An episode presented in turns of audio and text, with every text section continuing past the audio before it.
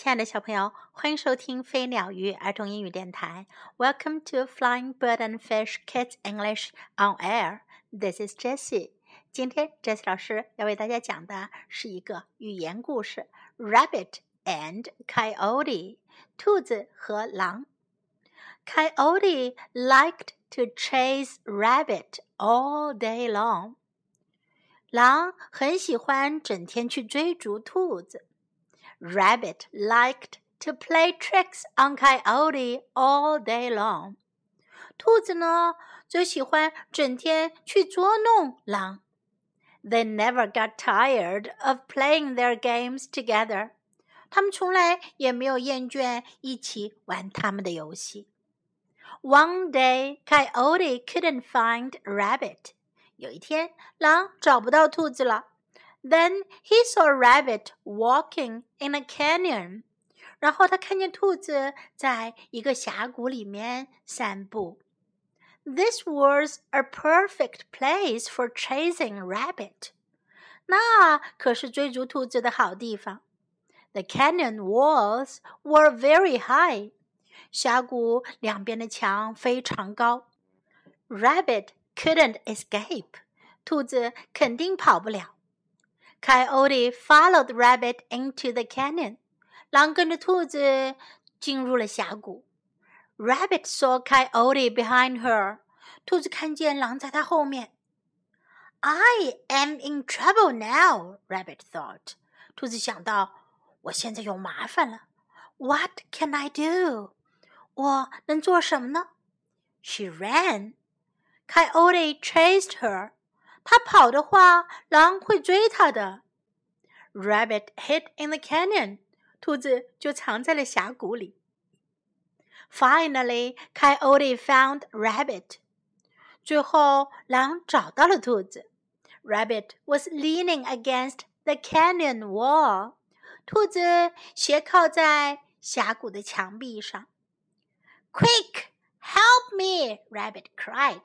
兔子叫道：“ 快点来帮我！” The wall will fall on both of us. 这山墙要掉下来砸到我们两个啦！A few small rocks fell. 掉下来几块小岩石。Coyote ran to Rabbit and helped her to hold up the canyon wall. 狼跑到兔子身边，帮助它一起撑住峡谷的山壁。 They held up the wall all night long. 整晚，他们都在支撑着山墙。They got hungry. 他们很饿了。Rabbit saw a reflection of the moon in the pond. 兔子看到小水塘里月亮的倒影。It looked like cheese. 看上去像奶酪一样。I will drink all the water from the pond, Rabbit said.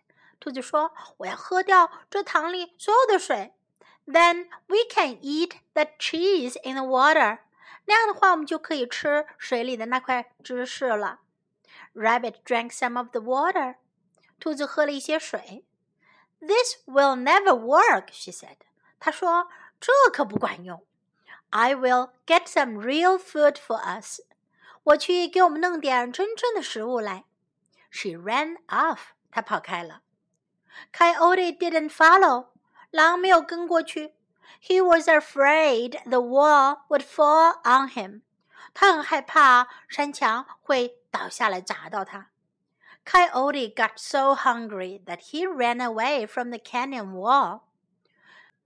狼实在是太饿了，他就从峡谷的山墙边跑了开去。The wall didn't fall. 墙没有掉下来。Rabbit tricked me. 兔子捉弄了我。I will have some cheese and then I will chase her, Coyote said. 狼说：“我要吃点芝士，然后再去追它。” He drank all the water from the pond. 他喝掉了小水塘所有的水。But he never found any cheese. 可是他什么芝士也没找到。He was too full of water to move. 他喝的水太多了。简直都动不了了。He couldn't chase rabbit that day. 那一天，他再也没办法去追兔子啦。小朋友，兔子为什么要告诉狼，峡谷的山墙会掉下来呢？你们知道这个问题的答案吗？OK，now let's learn some English. All day long，一整天。All day long, all day long. Play tricks on，捉弄。Play tricks on, play tricks on. Coyote couldn't find rabbit. 狼找不到兔子。Coyote couldn't find rabbit. Coyote couldn't find rabbit. A perfect place. 一个完美的地方。A perfect place. A perfect place. I'm in trouble now. 我有麻烦了。I'm in trouble now. I'm in trouble now. What can I do?